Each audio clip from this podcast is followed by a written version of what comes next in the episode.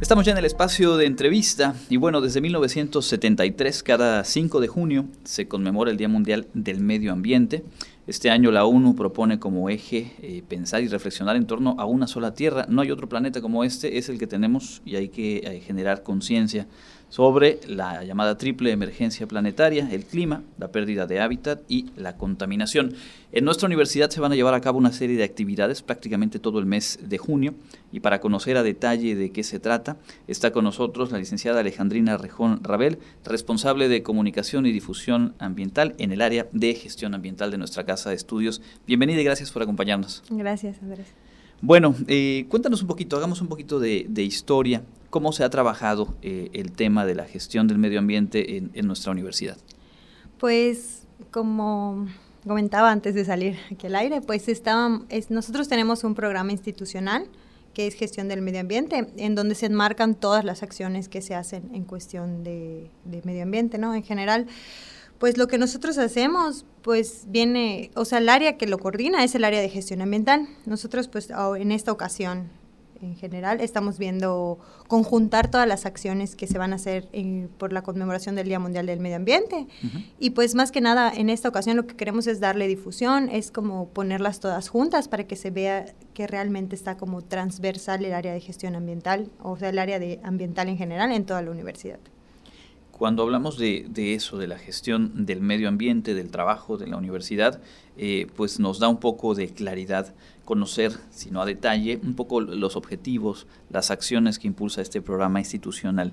¿Cuáles son algunas de ellas? ¿Cómo se ve reflejado este interés y estas acciones desde la UADI, eh, pues haciendo frente a los impactos que mal eh, son inevitables en cierto sentido, pero por supuesto se pueden eh, prevenir, se pueden reducir y sobre todo generar conciencia de ellos?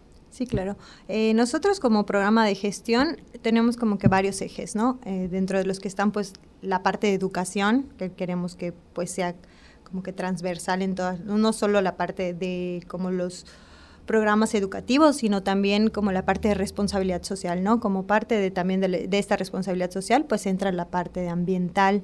Entonces nosotros, algunos de los programas, por decir, algunos tenemos la de la clasificación de los residuos sólidos urbanos, por ejemplo, tenemos la parte de biodiversidad, queremos en esta ocasión, o sea, ahorita que se está actualizando el programa, nosotros lo que queremos hacer es como una identificación de las especies vegetales que hay a lo mejor en los campus, ¿no?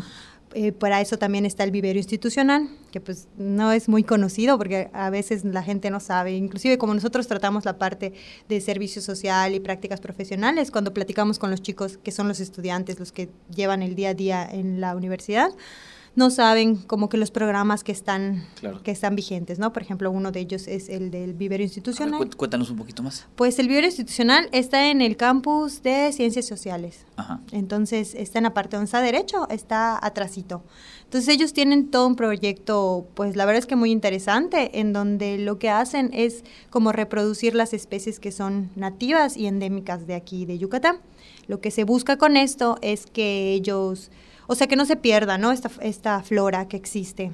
Y pues algunas están em, eh, amenazadas, algunas están en peligro de extinción. Entonces lo que se busca a través de este vivero también es que se reproduzca de una manera pues sostenible, ¿no? Claro y que no se pierda. Entonces, todo esto pues también sirve como parte para los estudiantes, que puedan visitarlo, que puedan hacer sus prácticas profesionales ahí, si, si, sus licenciaturas pues van a la par, a lo mejor colaborar, ¿no? Entonces es, es, o sea, no es propio, no nosotros como área lo coordinamos, pero forma parte del programa institucional.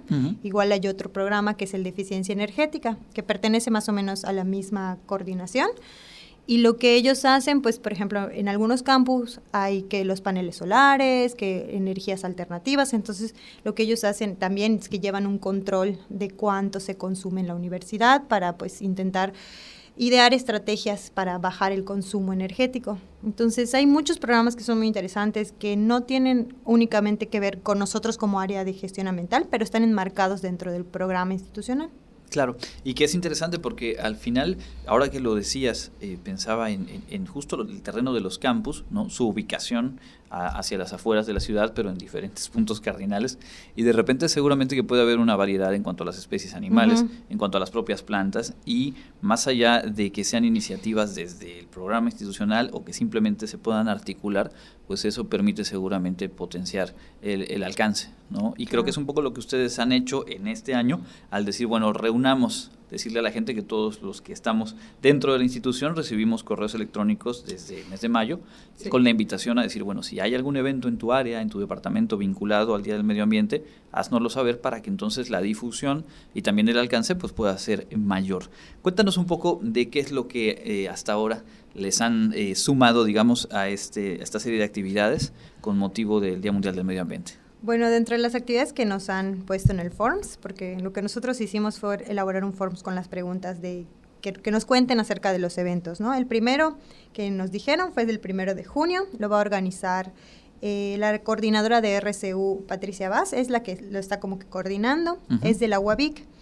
Y pues ellos tienen en general un programa de actividades de sensibilización ambiental. En esta ocasión aprovecharán el 5 de junio, que es el Día Mundial del Medio Ambiente, y van a hacer un cierre de sus actividades. Van a tener una exposición fotográfica y van a tener un taller de seguridad alimentaria y sustentabilidad. Ese sería el primero de junio. El 2 de junio en CCBA el encargado del laboratorio de control biológico, el doctor Abdiel, pues está organizando una reforestación, arborización de 15 árboles alrededor del laboratorio, igual por lo mismo como para rescatar estas especies. El 5 de junio, que es el día, es domingo, pero es el día que es el Día Mundial del Medio Ambiente, en la Facultad de Educación, el equipo de Educación para la Sustentabilidad Ambiental están organizando una reforestación y también será como la primera actividad que enmarcará como un sistema de gestión ambiental, por llamarle de una manera, de la, de la dependencia. Están impulsando su programa ambiental ya con actividades pues más internas dentro de la, de la facultad. Y el 6 de junio, es este mismo equipo de la Facultad de Educación tendrá una conferencia con la doctora Diana Cabañas, ya como que como ya es lunes, o sea, el, 5 de junio desgraciadamente cae domingo, entonces pues no es no va a haber mucha actividad, pero ya el lunes ellos quieren como que retomarlo y ya invitar a los estudiantes, a los docentes, a toda la gente que se quiera sumar, ¿no? El 10 de junio eh, va a haber una actividad lúdica con los niños de la primaria en Ticul, y pues también es parte de la alimentación saludable lo que están buscando, ¿no? Es de la Facultad de Medicina. Nosotros como área estamos organizando un mercadito sustentable. Aún estamos en la gestión de la, no, puedo decir la fecha exacta, ¿no? Pero tenemos planificado que sea como para el 12 de junio, por ahí, ¿no? Como un domingo que sea la bicirruta. Y pues lo que nosotros nos gustaría es que fuera aquí en el, en, el edificio, en el centro cultural, y que invitar pues a productores eh, locales que tengan empresitas de, que tengan que ver con medio ambiente, ¿no? Como para promover esto de la sustentabilidad. También el comercio sustentable es súper importante para pues dejar de consumir tanto, ¿no? Los productos a lo mejor que son los que más contaminan. Y ya para el 30 de junio, pues esta es una, una invitación abierta a todo el público, ya que vamos a formar parte de la Cruzada Forestal que organiza el ayuntamiento.